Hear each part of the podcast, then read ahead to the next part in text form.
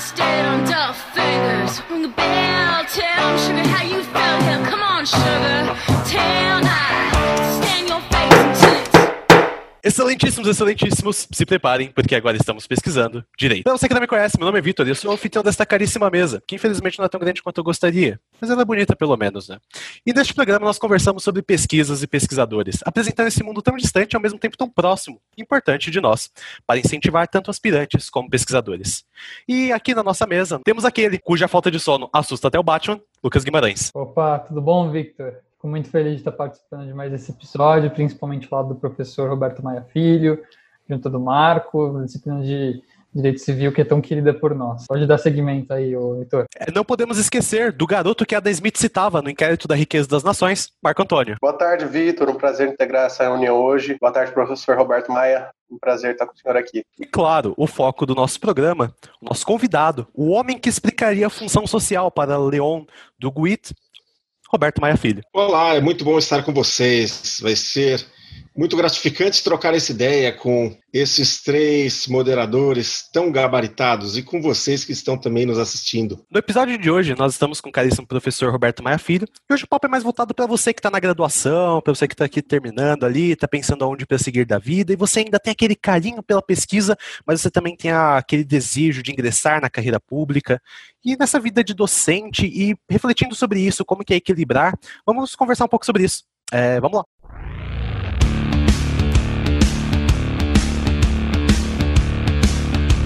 É, início, professor, é, quero agradecer mais uma vez por senhor ter disponibilizado esse tempo. E o senhor um dia já foi um discente, assim como nós. E é até particularmente gratificante trazer o senhor, porque me é uma inspiração muito cara o senhor como desembargador, que eu pretendo algum dia ingressar na carreira pública e também ser professor.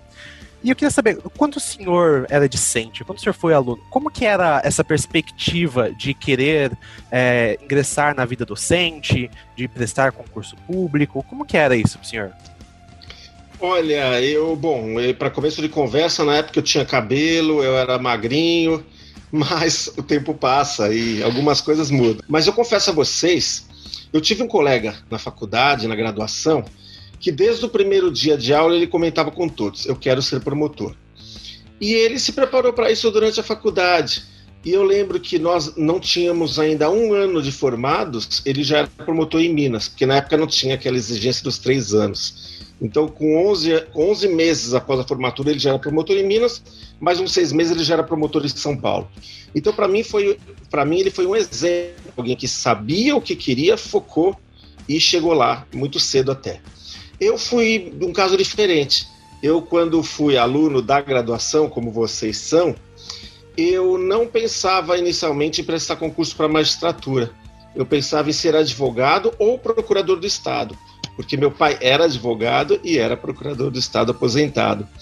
E eu pensava ou só ou advocacia privada no escritório do meu pai, onde eu trabalhei sete anos e meio, quatro anos como estagiário e três e meio como advogado, ou ir para a advocacia pública, que era a Procuradoria do Estado. Eu nem pensava em prestar concurso para magistratura e nem pensava também em é, ser professor. São coisas que surgiram depois na minha vida. Então, o que, que eu estou querendo mostrar para vocês? Tanto aquele que é focado, sabe o que quer, vai direto, como aquele que depois resolve e corre atrás, ambos podem conseguir. Muito bom esse feedback do senhor, professor, principalmente porque é o caso de muitos alunos que ingressam no ensino superior ainda não ter um norte muito bem definido quanto àquilo que vai seguir de carreira. Eu, por exemplo, entrei acreditando que eu iria envergar para o lado do penal e acabei descobrindo uma paixão tremenda por comercial e direito civil que tomaram bastante conta daí do meu, do meu foco profissional. Hoje em dia eu penso bastante na advocacia e é muito inspirador ouvir de alguém que, como o senhor, que, que quando não se, tem, não se tem todos os, todos os sentidos ao qual iremos seguir definidos, ainda é possível encontrar muito sentido naquilo que vai fazer. Aproveitando isso, professor, eu queria perguntar para o senhor, durante a graduação, como você enxergava o, o, mundo acadêmico? O senhor sempre esteve muito interessado no lado da pesquisa, ou o senhor acabou conhecendo a pesquisa por um acaso, como acontece com muitos alunos? Olha, eu confesso a você que eu não tive, durante a minha vida de aluno da graduação, muitas experiências de pesquisa, até porque naquela época uh, eu estou me falando, estou falando, estou me referindo, estou falando a alguém que estudou na graduação de 1981 até 1985. Quer dizer, eu já estou formado aí há 35 anos. E naquela época não havia muita atividade de pesquisa nas universidades como algo curricular. Um ou outro que gostasse de pesquisar, eventualmente encontrava ali algum nicho, mas não havia atividade de pesquisa como algo institucionalizado. Então eu lembro que o objetivo da graduação naquela época era formar profissionais, é, advogado, juiz, promotor. Na época nem havia defensoria pública, né? Então, advogado, juiz, promotor, delegado de polícia da civil da federal e procurador do estado, do município. É, então realmente eu não tive essa experiência maior. Fui pesquisar quando eu dois anos depois de ingressar na magistratura comecei a minha vida de docente, me apaixonei, aí fui fazer mestrado, fui fazer doutorado e aí eu fui pesquisar. Eu, uh, então, sou juiz há 31 anos, professor há 29 e tenho 35 de formado. Ou seja, quando eu fiz a faculdade, a realidade era diferente, né? Mas depois de formado que eu resolvi ser professor, foi amor à primeira vista, nunca mais deixei, sempre da graduação. Tive umas épocas na pós, mas nunca deixei a graduação e nunca pretendo deixar. É que a, a, gente, por estudar no Mackenzie, a gente tem o prazer de ter muitos professores que não são só docentes, mas também estão dentro da carreira pública, né? Então acabam tendo, digamos assim, uma vida dupla, né? Que ambas se complementam, mas ainda assim tem uma certa distinção. E assim que o senhor saiu da graduação, é, até pensando assim, um tom de olhando para o senhor do passado, como que o senhor daria de dica para as pessoas que ficam nesse meio termo? A pessoa que ela quer é, se tornar um docente, mas também quer ingressar na carreira pública. Que conselho que o senhor daria? Como que a história do senhor influencia na opinião? Bom, eu já conversei com muitos alunos ao, ao longo desses 29 anos de magistério, e vários alunos me falam: ah, professor, eu já estou no décimo período, já estou me formando, e eu não sei exatamente o que eu quero. Eu não sei se eu quero prestar concurso, se eu quero advogar. E o que eu sugiro? Vai ver, tenta ver um dia da atividade do juiz, um dia da atividade do promotor, um dia da atividade do advogado. Eu pergunto: você tem algum parente, algum amigo do seu pai, que é juiz, que é promotor, que é delegado? Pede para ir um dia lá. Porque aí você vê um pouquinho por dentro. Às vezes a gente tem uma imagem de uma carreira que quando você passa um dia ali do lado do juiz, você vê que é totalmente diferente, ou para bom ou para ruim. Eu lembro que eu, quando fazia faculdade, estagiei no escritório de advocacia do meu pai, que era um grande escritório. Também tinha um grande amigo do meu pai que era delegado de polícia, e eu ia às vezes lá nos plantões assistir. Até que um dia teve uma tentativa de fuga na carceragem, cerrar as barras, eu nunca mais fui. Até porque foi minha última vez que, que eu fui, até porque os policiais todos entraram na carceragem para domar a rebelião e só eu fiquei fora. Aí eu fiquei pensando, o que acontece se eu sou gritaria tiroteio? Eu saio correndo, eu me escondo atrás da mesa. Felizmente não aconteceu isso, eles dominaram ali a rebelião. Mas, e, então eu tive essa experiência vendo como é que o advogado trabalhava, fui na procuradoria ver meu pai trabalhando, é, fui na polícia ver o, o delegado trabalhando, então, é, e hoje em dia com a TV Justiça também, vocês podem, sem sair de casa, acompanhar julgamentos, e vocês, o, o Tribunal do Júri, o Tribunal do Júri é um lugar que eu aconselho todo mundo aí, até porque é aberto ao público. É, quando os júris retomarem a sua rotina presencial, eu sugiro, vamos um dia no júri. Eu sempre falei para os alunos, vamos assistir um júri. Eu fui juiz de vara do júri no interior, fiz 300 e poucos júris. O júri é uma escola de direito penal, uma escola de oratória. Vocês veem que alguns profissionais não só têm uma grande bagagem, bagagem jurídica, mas também uma excelente oratória e falam muito bem. E você assistir as pessoas que já têm experiência é uma escola, é uma aula, uma aula prática. Então, é, eu falo, eu falo para os alunos: olha, não se desespere por já estar no décimo período sem saber exatamente o que você quer. Porque eu me formei só pensando em advogar ou ser procurador do Estado, e quatro anos depois eu era juiz. Mas resolvi ser juiz três anos depois. E aí, um ano de muito estudo depois, eu era juiz. Mas é, ninguém tem sabe, ninguém nasce sabendo. Nasce, olha, eu nasci para ser promotor, nasci para ser juiz, nasci para ser advogado, nasci para ser pesquisador. Essas coisas você vai descobrindo ao longo do tempo. Alguns, como o meu colega, até vou citar o nome dele, meu colega chamado Nilo. O Nilo já sabia que queria ser promotor desde o primeiro dia de aula da graduação. Ele passou cinco anos focado e se preparando. Mas eu não sabia exatamente que eu iria para a magistratura um dia Uh, eu confesso a vocês que eu estudei tanto para o concurso da Procuradoria e abri um concurso da magistratura simultaneamente. E eu tinha um grande amigo que tinha acabado de passar no concurso anterior da magistratura. Então eu pensei, olha, a magistratura parece ser um sonho distante, uma coisa inacessível. Talvez seja para aquele que só tirou 9,5 e 10 a vida inteira acadêmica. Eu, às vezes, tirava lá uns 6,5, 7,5. Então, acho que não é para mim, está fora do meu alcance. Mas eu estudei tanto para a Procuradoria. Os dois concursos foram simultâneos e eu vi, abri o Procuradoria, logo na semana seguinte abri magistratura. Eu falei, ah, já estou estudando bastante, eu vou tentar os dois. E vi também esse grande amigo que tinha passado um concurso antes. E ele era do interior, e quando ele vinha para São Paulo fazer as provas, ele ficava na minha casa. Ele me ligou um dia, olha, me indica um hotel em São Paulo, que eu vou aí para fazer o concurso da magistratura. Eu falei, ah, não, fica hospedado em casa. Eu era solteiro, morava com meus pais, uma casa grande, tinha quarto de hóspedes, fica lá, fica lá em casa. Então ele veio fazer a primeira fase, aí eu conversei com ele, ele me contou como foi, na segunda também, na, ter na terceira também, e ele passou. E aí para mim serviu de exemplo. Quer dizer, eu só resolvi ser juiz mesmo com três anos de formado. Antes eu acreditava que era uma coisa inacessível, que num concurso para magistratura caía física nuclear, engenharia genética, coisas que jamais eu teria de longe condição de saber. E depois eu vi que cai civil, penal, processo civil, processo penal, constitucional. É, agora é muita matéria, né? Dos cinco anos da faculdade, de várias disciplinas, então tem que se preparar.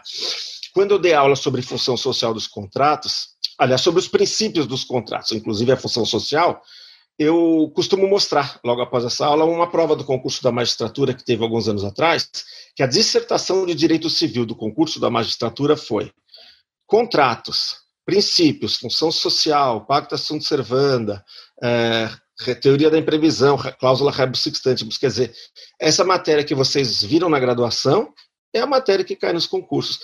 o concurso não exige matéria em nível de pós-graduação, é, exige matéria da graduação de modo geral. Quer dizer, o, o problema. Ah, então por que muita gente não passa? Porque é muita matéria e você não sabe o que vai cair, né? Então você tem que ter uma preparação longa e ampla. Eu fiquei curioso, ah, essa parte da vida do senhor como concurseiro, ah, hoje em dia tem muita piada que é até uma cultura, né, do todo mundo correndo atrás do concurso. Às vezes eu pego para fazer as questões de concurso, você fica, é, é dá para fazer, mas mas ao mesmo tempo você fica, tá, a gente depois aprende um pouco mais sobre isso. E eu queria saber um pouco mais da vida do senhor como docente. Eu passei na magistratura, e aí você pode escolher a comarca, você entra como juiz substituto, tá? Na magistratura federal, você é substituto, titular e tribunal. Tem três degraus. Na magistratura estadual aqui, é substituto titular de cidade pequena, que é a entrância inicial, média ou grande, entrância intermediária, né? É, e, desculpe, depois tem a entrância final, enfim. É, a entrância final é grandes cidades ou capital, e depois tem o tribunal. E eu primeiro ingressei na magistratura, passei dois anos uh, no interior. Eu fui substituto em Santos, que eu, foi a cidade que eu escolhi depois de ser aprovado no concurso. Conforme a classificação no concurso, você é chamado para escolher a comarca. Então, eu, eu escolhi Santos, que é pertinho de São Paulo. Eu tinha um imóvel lá da minha família, né? Minha avó tinha um apartamento em Santos. Ainda tem, né? Minha avó não é mais viva, mas o apartamento ainda é da minha tia. E eu, depois de dois anos, fui substituto em Santos, fui titular na região de Presidente Prudente, depois fui, titular na região São José do Rio Preto. Com dois anos eu voltei, uh, e eu, eu ia voltar para a capital, como juiz auxiliar da capital, mas aí surgiu uma vaga no Fórum de Cubatão. E eu pensei, nossa, Cubatão é bom para trabalhar. Eu já, morando em Santos como substituto, eu já trabalhei uma época no Fórum de Cubatão. E Cubatão de Santos, de estrada, era sete minutos, é pertinho. Da porta da minha casa, da porta do fórum, dava 20 minutos, mas de rodovia, de Via Anchieta, dava 7 minutos. E aí eu fui, voltei para morar em Santos e fui juiz lá em Cubatão. Lá eu fiquei bastante tempo, eu gostei muito de trabalhar lá, morava em Santos, né? Uma cidade que eu gostei muito, me identifiquei muito, por isso fiquei 13 anos lá. E trabalhei num fórum eh, que também era bem estruturado, só tinha três varas, quando eu cheguei instalou a quarta vara, eu era juiz titular da quarta vara. A vara foi instalada quando eu cheguei, então eu fui o primeiro juiz da quarta vara. Então eu não peguei aquela, aquela herança de processos antigos que o juiz sai sem conseguir resolver e o outro pega. Eu peguei só processos novos, porque eu peguei uma vara que tinha acabado de ser criada. Então isso foi bem, bem bacana para trabalhar. E aí, quando eu cheguei em Santos com dois anos de carreira, depois como titular, não quando eu passei como substituto nos seis primeiros meses, mas como quando com dois anos de carreira eu voltei para Santos como titular, aí eu, eu resolvi dar aula, resolvi lecionar e eu tive muita sorte, que eu fui numa, na vida a gente constrói muita coisa. Eu sempre gostei de civil e estava pensando em dar aula de civil e fui numa solenidade de inauguração do fórum. Encontrei um juiz trabalhista que foi na solenidade representando a Justiça do Trabalho na inauguração do nosso fórum e ele disse: Olha, eu dou aula na Unisantos, na Católica de Santos, a Unisantos, nós estamos procurando professor de civil. Você não tem interesse? Falei, nossa, é matéria que eu realmente queria lecionar. E, e cerca duas, três semanas depois eu estava já lecionando. E realmente, aí nunca mais parei de sair do magistério. Então, magistério e magistratura estão presentes na minha vida, respectivamente, há 29 e 31 anos, como eu já disse. Fico feliz, professor. Eu tenho um amigo que quase foi para a Católica de Santos, acabou transferindo, assim como começou a formação dele na FMU, depois acabou transferindo. Eu vim para Mackenzie, meu amigo voltou para Santos, que era a cidade dele. O acadêmico ele enxerga os concursos públicos e a carreira, né, com essa visão um pouco mais distante, como a gente tem essa tendência a enxergar as coisas com um olhar com um olhar muito mais complexo do que às vezes elas são. O senhor viveu uma metamorfose durante o período do curso e decidiu só no final a área de, de atuação em que o senhor se encontra hoje a gente tem, como alunos, a gente consegue enxergar, a gente enxerga tudo muito distante, seja a carreira da magistratura, seja a carreira do advogado, e até mesmo levando mais para o campo acadêmico, a pesquisa. O que o senhor diz a respeito? É muito distante essa questão da pesquisa para um acadêmico? Olha, parece que é algo do outro mundo, mas você tem 10 semestres, ou seja, 5 anos para fazer o curso, justamente para você ir aos poucos se direcionando e já caminhando para aquele rumo que você está escolhendo, sem prejuízo de, como eu, depois de formado, é que escolher um outro rumo. Pesqui... Durante a faculdade, você já tem alguns professores que solicitam pesquisa, então vocês já vão dando o primeiro passo. Eu tive menos isso, como eu falei para vocês, lá na longínqua década de 80, a primeira metade da década de 80, uh, eh, a pesquisa não era tão difundida e tão divulgada nas universidades era mais aula expositiva mesmo, com giz e, e lousa, né? Para vocês terem, uma ideia, como eu sou velhinho, é, não existia PowerPoint nem data show.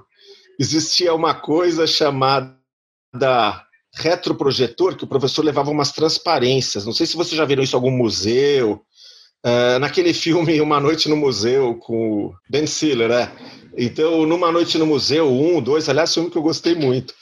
É, eu e meu filho nos divertimos muito com esse filme.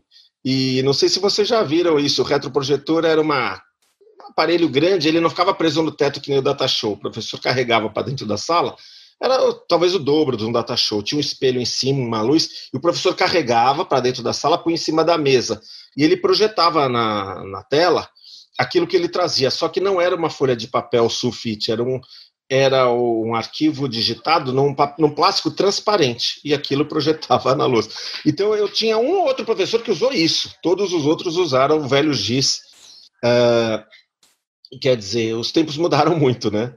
Mas vocês já, como eu disse, vocês vão ter dois grupos: os que já sabem o que querem, vão poder focalizar. E eu citei o exemplo do meu colega Nilo, que é alguém que eu admiro muito, uh, e o meu exemplo que resolvi depois, quer dizer nunca é tarde para você escolher o caminho e eventualmente corrigir o rumo.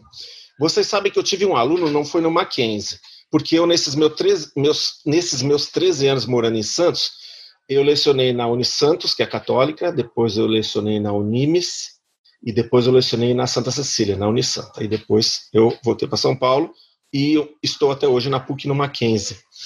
E eu, eu, lembro que eu tive um aluno lá em Santos, na, Uni, na Unimes exatamente, ele tinha 70 e poucos anos de idade. E o pessoal até brincava, ele era estagiário do escritório. Aí o pessoal até brincava que ele era o office hold, que ele era o estagiário antigo. E ele ria muito, era um senhor muito gente boa. E ele falou: nunca é tarde, eu quis fazer direito e fui fazer. E eu já tive muitos alunos, inclusive com mais de 50 anos, alguns com mais de 60. Tive muitos alunos que eram dentistas, médicos, engenheiros que quiseram fazer direito. Nunca é tarde. Quando eu ouço alguém dizendo, ah, eu já tenho idade, eu falo, não, enquanto você está vivo, você tem condição de realizar um sonho, de partir para uma nova empreitada, e você tem um juiz, inclusive, que é muito meu amigo, hoje desembargador, que ele era engenheiro. Engenheiro civil, trabalhou 10 anos com. Engenheiro civil ou eletrônico, não lembro agora. Engenheiro trabalhou na área de telecomunicaçes. Ele ficou 10 anos trabalhando como engenheiro. É, e depois ele quis fazer direito, prestou concurso para magistratura, entrou sem muita demora. E quer dizer, é ele até é diferenciado, porque tem processos que ele nem mandava fazer perícia, porque ele mesmo já tinha o conhecimento da engenharia eletrônica e ele tinha como examinar alguns documentos, algumas coisas que eu não teria, que eu teria que nomear um perito que tivesse a expertise nessa área. Então é isso, quem já, já se sente vocacionado, já gosta de pesquisar, já vai se direcionando. Vocês têm 10 semestres para isso, e mesmo quem ainda não sabe, vai ter tempo depois, como eu, felizmente, pude ir repensando e mudando de rumo. Nunca é tarde para quem sonha tarde. pássaro madrugador, o pássaro, pássaro madrugador apanha as melhores minhocas, segundo o ditado, né?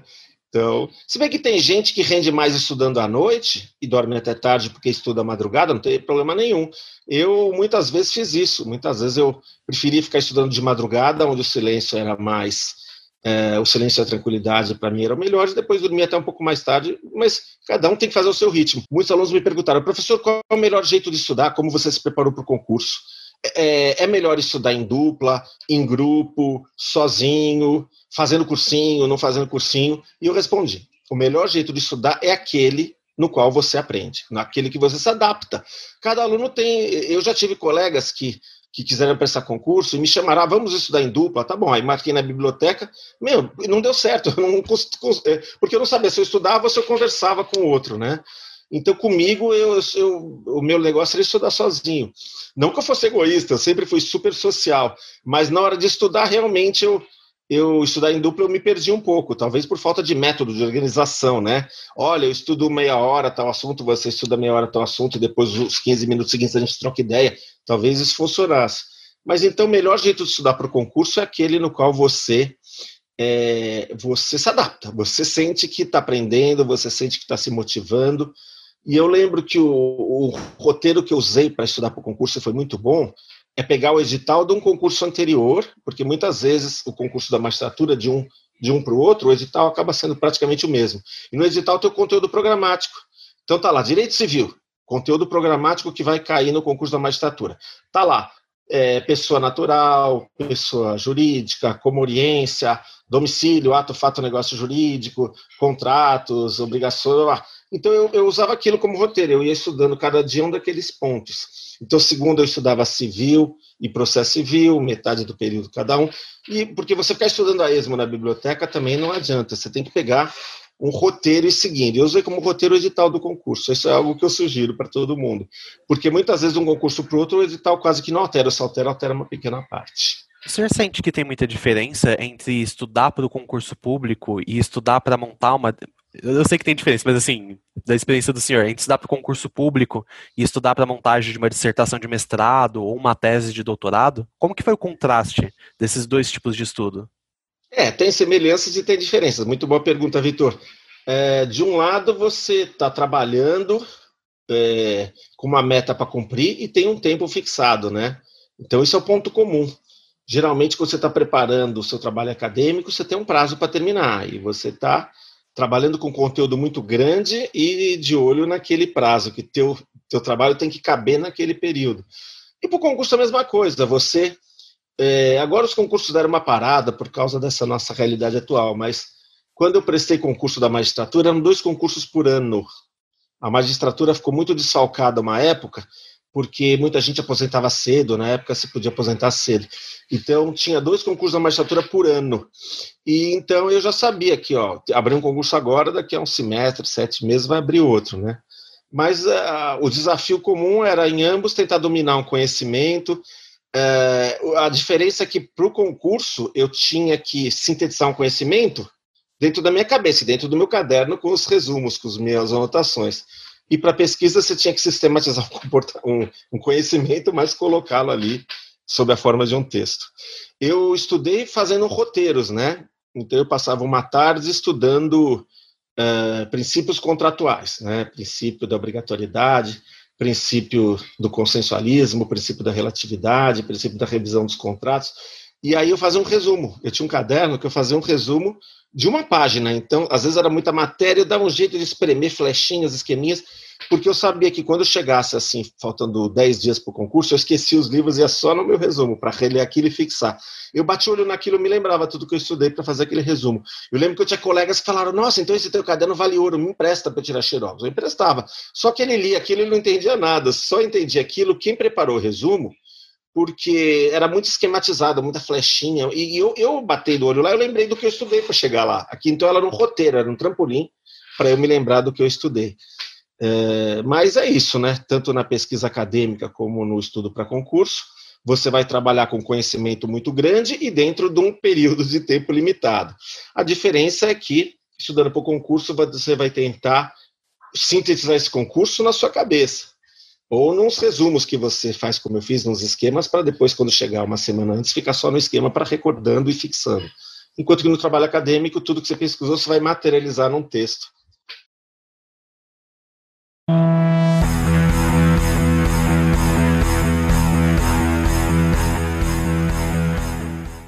A minha mulher também acabou virando. Ela também tem carreira pública e ela também acabou sendo pesquisadora quando fez mestrado e doutorado. Então a gente tem esse ponto. Só que ela é delegada de polícia, ela não é da magistratura. Ela aprende eu solto. o, equilíbrio perfeito. É, a gente, é brincadeira, mas eu nem tô na área criminal já faz muito tempo. Durante a preparação do programa, a gente dá sempre aquela coladinha no Lattes, né? para saber sobre as pesquisas do nosso convidado. E a gente achou muito interessante as reflexões que o senhor fez sobre o relacionamento entre o direito civil, as causas contratuais e a questão do direito ambiental. E é, é, muito interessante essa questão da pesquisa sempre como uma área, sempre vai ser meio multidisciplinar, né? Dificilmente vai conseguir ser puramente apenas sobre direito civil especificamente, né? E eu queria saber do senhor ah, o senhor, como professor hoje em dia, até como desembargador, que assuntos o senhor sente que são interessantes, que não estão muito explorados dentro da pesquisa jurídica? Até recomendações para quem está buscando um tema, dando aquela palpada, né? É, o, o, direito, nós da área jurídica temos a mania de achar que o direito resolve tudo, né? Se você tiver um bom direito, com boas leis, bons operadores, você tudo da sociedade está perfeito. Não é assim, né? Nós, nós achamos que o direito resolve tudo na sociedade, mas os outros campos do conhecimento também são importantes e o direito não está isolado. É, eu tanto no mestrado como no doutorado eu escrevi sobre direito ambiental com ênfase no direito civil. Então, no mestrado sobre poluição do ar, aspectos jurídicos mais de natureza civil, responsabilidade civil, indenização por poluição do ar. Uh, e no doutorado sobre os resíduos sólidos, que eu preferi chamar de lixo, preferi dar um nome menos técnico e mais vulgar, até porque achei que, uh, embora fosse um trabalho científico, lixo é algo que uh, menos chique do que resíduos sólidos, mas é realmente era para chocar mesmo, porque era um problema na minha ótica seríssimo. E também esteve dos aspectos jurídicos, dando ênfase na esfera civil, responsabilidade civil, indenização, contratos, etc. Hoje nós temos a história, é, além do, então além do direito não ser, eu, eu, misturei direito civil com direito ambiental e ainda alguns outros ramos do direito, falei um pouquinho da responsabilidade administrativa, um pouquinho da responsabilidade penal e o direito mesmo ele conversa com as outras áreas do conhecimento. Essa multidisciplinaridade hoje ela é uma tendência inevitável. Então no direito ambiental você muitas vezes tem que ter um, algum conhecimento de biologia, de botânica. Se você não tem esse contrato, o juiz é um perito para analisar. Então você não pode achar que só o direito resolve tudo, né? E as coisas são cíclicas. Eu lembro que um ano depois que eu me formei, no Brasil nós tivemos uma sequência de planos econômicos para tentar acabar com a inflação, que na época era altíssima, o dinheiro desvalorizava muito rápido. Então todo mundo que tinha dinheiro comprava carro, comprava imóvel, comprava até linha telefônica, porque era um jeito do teu dinheiro não ficar virando pó, porque o dinheiro desvalorizava tanto, a inflação era tão alta que ele virava pó. Isso só terminou em 94 com o plano real, em maio de 94. É, então, é, na época da inflação alta, todo mundo reclamava, o dinheiro não valia nada, né? E aí se fizeram vários planos econômicos na sequência, de 86 até 90, em quatro anos, teve plano cruzado, plano real, plano Collor 1, plano Collor 2. E nesses planos econômicos, muitas vezes, se nós tínhamos normas que interferiam nos contratos. Então, a teoria da imprevisão, a cláusula rebus sextantibus foi muito usada nessa época. E agora, com a pandemia, ela voltou a ficar na moda. Né? Todo mundo falando em caso fortuito, força maior, em revisão de contratos, por fato superveniente, imprevisível, extraordinário. Eu tenho, inclusive, vários processos no tribunal é, nos quais se discute isso, pessoas que não estão conseguindo cumprir suas obrigações de fevereiro, de março para cá, e pedem a revisão dos contratos, a suspensão uh, temporária do cumprimento das obrigações. E o judiciário tem, de modo geral, sido sensível a essas teorias, porque não dá para você ignorar a, pandemia lá fora, né? E o transtorno que ela trouxe, donos de restaurantes, de bares, ficaram fechados vários meses, donos de cinema ficaram fechados até pouco tempo atrás. Como é que ele consegue alugar é, pagar o aluguel de um cinema no shopping center, ele está com as salas fechadas. Então, é, são coisas que voltam à tona, né? E é uma área fértil para pesquisa aí. Os planos econômicos levaram a muitos processos na justiça sobre teoria da imprevisão e revisão dos contratos. E agora, com a pandemia, isso voltou à moda, quer dizer, a sociedade ela é dinâmica e é cíclica. Muitas coisas falam que a história se repete, né? Muitas coisas vão acontecendo de novo. Aproveitando a sua fala, professor, e tratando até um pouco sobre a disciplina de contrato, é... quais temáticas o senhor acredita que não têm sido exploradas pela academia atualmente? Ou então, quando a gente fala de contratos, é... acaba sendo, na sua visão, uma atividade que enriquece muito mais a multidisciplinaridade do que aquilo fechado no quadradinho do que é a disciplina de contratos por direito civil. O senhor acha que tem uma temática mais obscura sobre a ótica do direito civil que não é, está sendo tratada?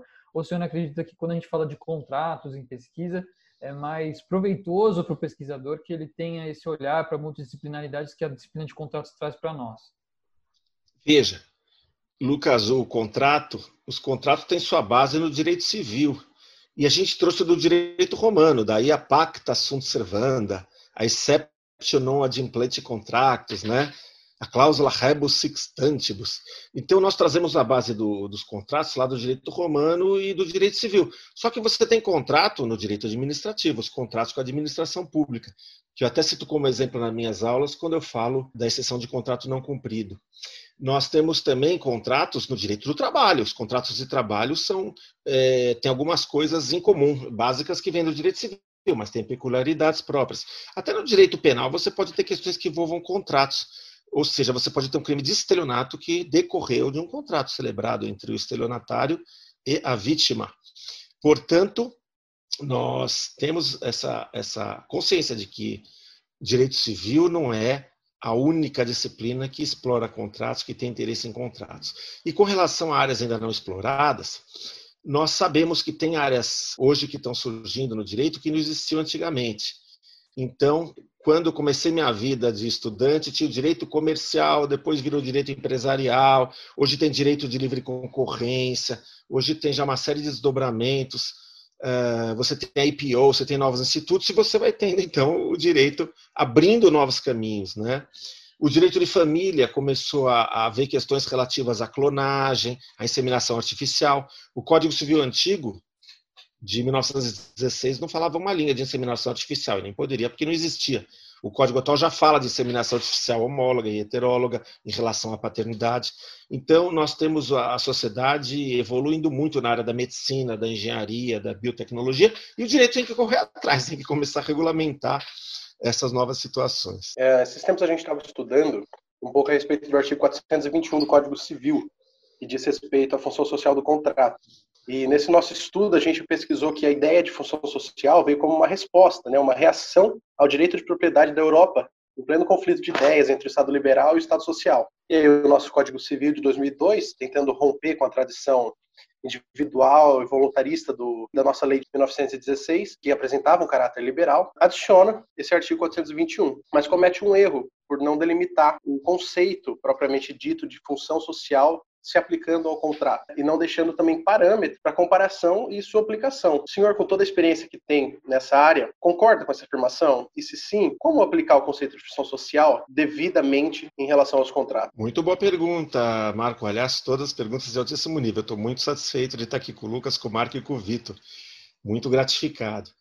É, o Código Penal, Marco, ele tem uma série de cláusulas gerais que são regras abertas para o juiz interpretar, e essa é uma delas, né? Então, que é função social? Está em aberto e o juiz vai ver no caso concreto. E o juiz tem que analisar, como ele sempre faz, cada caso. Nós temos devedores que não pagam uma dívida, são os devedores confessos, e falam: não, esse contrato não cumpre sua função social. E você vai ver no contrato não tem nada de errado, ele simplesmente não quis ou não pôde pagar e está querendo usar um pretexto. Mas nós também temos outros casos eh, nas quais nós percebemos que é um contrato feito por uma parte notadamente mais forte, outra mais fraca, e algumas cláusulas, as, algumas cláusulas ali podem realmente estar escapando, fugindo de uma função social. Não, não é bom para a sociedade um tipo de contrato onde o mais forte explora o mais fraco. É, tem a lição do Henri Lacordaire, que eu sempre menciono, aonde há fortes e fracos, a liberdade escraviza, a lei é que liberta. Então, a, o Código Civil, quando fala da função social do contrato, deixa uma porta aberta para o juiz para ver quando o contrato não cumpre a função social e aquela cláusula não deve prevalecer. Só que o problema é o que é função social do contrato? É um termo vago, genérico, indeterminado. E tem gente que acha isso um absurdo, um perigo. Nossa, mas eu vou deixar na mão do juiz determinar isso? Ah, então vai ter uma insegurança jurídica enorme. É, como que a gente vai fazer na hora de celebrar um contrato? Eu não sei como agir, porque se cair na cabeça para julgar a cabeça do juiz A é diferente do juiz B. Só que, por outro lado, é, eu acho que tem situações que o juiz tem que ter alguma liberdade para uma margem para trabalhar, porque a lei não consegue engessar tudo e definir 100% das situações detalhadamente. O juiz, em algumas vezes, tem que ter uma margem para trabalhar, e a lei com conceitos abertos, eu não vejo tanto problema. Ah, você fala isso porque você é desembargador? Não. Quando era advogado, eu já não achava problema. Eu não vejo isso como problema num país que tem quatro instâncias. Então, o, o Brasil acho que é um dos únicos países do mundo que tem quatro instâncias, né?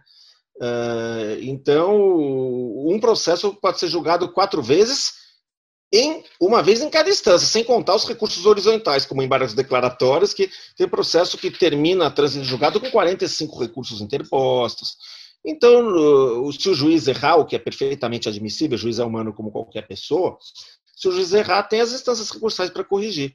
Claro que para um advogado, eu lembro que eu fui advogado, fui advogado inclusive de empresas, um advogado que vai elaborar um contrato, ele pode ficar um pouco inseguro na hora de orientar o cliente, sempre com receio de uma responsabilização pelo cliente se algo der errado. Se a lei não é clara, se a lei é aberta, o advogado pode se sentir um pouco incomodado. Mas ele, analisando a jurisprudência, ele tem como traçar um, perfil. É, se vocês me permitem um exemplo, a união estável no Código Civil Antigo não existia. Existia o concubinato, que seria algo assemelhado, né? Concubinato vem do latim concubus, que é dormir junto, né? Estar deitado na mesma cama. Concubus, concubinato. E o concubinato é era quando um homem tinha relação com uma mulher, na época era só entre homem e mulher, né, pela lei. O homem tinha uma relação com uma mulher sem serem legalmente casados. Isso era o concubinato. E a lei da época considerava isso indecente, imoral.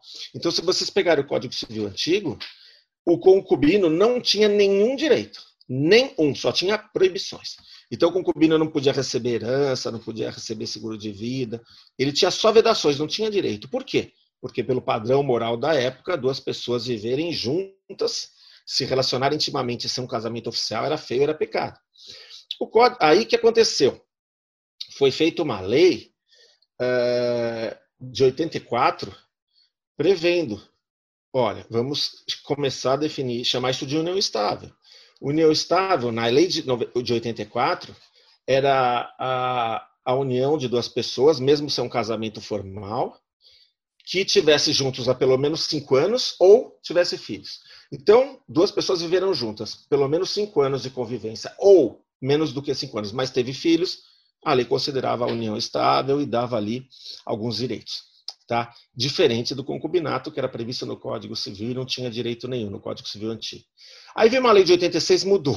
Dois anos depois foi feita uma outra lei, mudou o critério. É porque as, os dois projetos de lei estavam tramitando no Congresso, primeiro aprovaram, depois aprovaram o outro. E o projeto de lei de, que virou lei em 86 falou, é, dizia o seguinte: União estável não é mais quando tem cinco anos de convivência ou filhos. União estável é quando tem dura, união duradoura, pública e contínua com o objetivo de constituir família. Tá? Eu lembro que quando essa lei foi feita em 86, gerou uh, em algumas pessoas do meio jurídico um alarme. Então, união estável é uma união duradoura. O que é duradoura? Um ano, dois anos, três anos? É um termo aberto. Pública. Bom, pública é mais ou menos algo que, que não é escondido, né? clandestino. Né? contínuo, aqui não teve interrupção, com o objetivo de constituir família. Bom, objetivo é algo subjetivo, né? com a intenção de constituir família, né? é algo subjetivo. Então eu lembro que muita gente falou, nossa, agora o juiz, você saiu uma vez. Eu lembro que até um advogado carioca, ele foi num programa de entrevista na TV que eu assisti, ele falou, olha, logo que essa lei de 86 foi feita, olha, agora se saiu para jantar, convida alguém para jantar, já é união estável, né? O juiz pode achar isso. Você vai convidar alguém para jantar, tem que fazer um contrato para dizer, olha, não é união estável. E eu dei risada, falei, esse cara tá brincando, né? Ou, ou ele tá vendendo alarmismo até para para que ele seja contratado, porque ele, sendo alarmista, muita gente vai procurar um advogado, no caso ele, porque está na televisão, é uma autoridade. Mas eu não vi isso, porque pensei, os juízes têm um mínimo de bom senso para tentar separar um, um namoro de uma união estável, ainda que a lei traga conceitos mais abertos. Porque pela lei antiga, cinco anos ou filhos, você ficar quatro anos, onze meses e 29 dias juntos não era união estável se não tivesse filhos. Eu acho isso justo. Uh, me pareceu que a, a lei posterior foi melhor. Tanto que a Constituição de 88 previa a união estável, o Código Civil atual de 2003 previa a união estável, adotando essas mesmas regras de 86. União duradoura, pública, contínua, com o objetivo de constituir família. E não me consta que é, nenhuma pessoa que chamou outra para jantar já foi condenada a dividir o patrimônio por união estável. Né? Nós tivemos um caso recente aí famoso, de uma pessoa famosa que foi modelo, foi atriz e teve um relacionamento com um homem uh, com bastante potencial econômico. E uh, houve um pedido de reconhecimento de união estável, foi pelo menos na, na, primeira instância, se não me engano, foi julgado improcedente. Teve até questão também na esfera criminal. Mas, é, claro, não, embora tenha sido divulgado na imprensa, não, não, não há necessidade de citar nomes aqui. O que eu estou querendo dizer é que quando a lei fala de união estável, ela deixa critérios abertos. E não tenho, não tem me constado, tirando um outro caso pontual que pode ser corrigido através dos recursos, todos para as instâncias superiores, e o que no Brasil não falta é recurso. É, nada contra os recursos. Eu, eu, eu, se não houvesse recurso, apelação, agravo, declaratórios, o desembargador não ia trabalhar. Então, só que às vezes o excesso de recursos, um processo ter 45 recursos até que ele transite julgado, talvez seja algo que precise ser revisto. Mas esse exemplo que eu dei da união estável foi para mostrar para vocês que uma lei aberta, uma lei com conceitos amplos, vagos, com cláusulas gerais, não significa que vai haver uma insegurança jurídica, que a gente ninguém mais sabe agora como agir, ninguém mais sabe como vai celebrar um contrato, porque a lei é vaga e cada juiz tem uma cabeça. Tudo bem, cada juiz tem uma ideia. Uh, quanto mais a lei for rígida, menos margem de, o juiz vai ter. Mas ainda assim o juiz pode entender que aquela lei é inconstitucional, ele vai ter alguma margem de qualquer modo, né? E uma lei também muito rígida ingesta muito o juiz, ele não consegue fazer justiça em alguns casos. O juiz pô, aqui para fazer justiça tenho que descumprir a lei, porque a lei é muito rígida, é muito. Por exemplo, cinco anos ou filhos para ser união estável, como era em 84, né? Então, quatro anos e onze meses, não tinha direito nenhum, não era união estável se não tivesse filhos. Então, esse foi o exemplo que eu dei para vocês.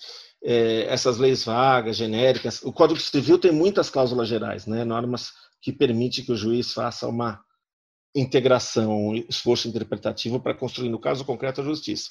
Num país que tem tantas instâncias e tantos recursos, eu não vejo isso como um grande problema, porque o juiz vai errar, com certeza ele é humano, pode errar, mas tem os recursos todos.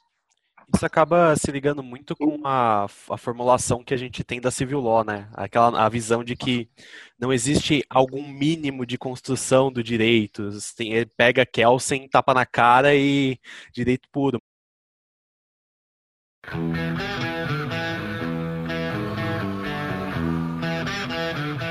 Que hoje em dia é praticamente inegável a correlação entre direito civil e direito empresarial. Né? A gente tem a disciplina de, empresa praticamente toda ali transcrita no Código Civil e a gente praticamente utiliza o Código Comercial para uma questão de recebíveis, né? E pensando um pouco nisso, e considerando que no ano passado a gente teve uma, uma adesão considerável às disposições empresárias do, do, do, Código Civil com a Lei da Liberdade Econômica, como o senhor enxerga essa, essa atualização no olhar de, de um civilista? Como isso influenciou nos contratos de garantia, por exemplo?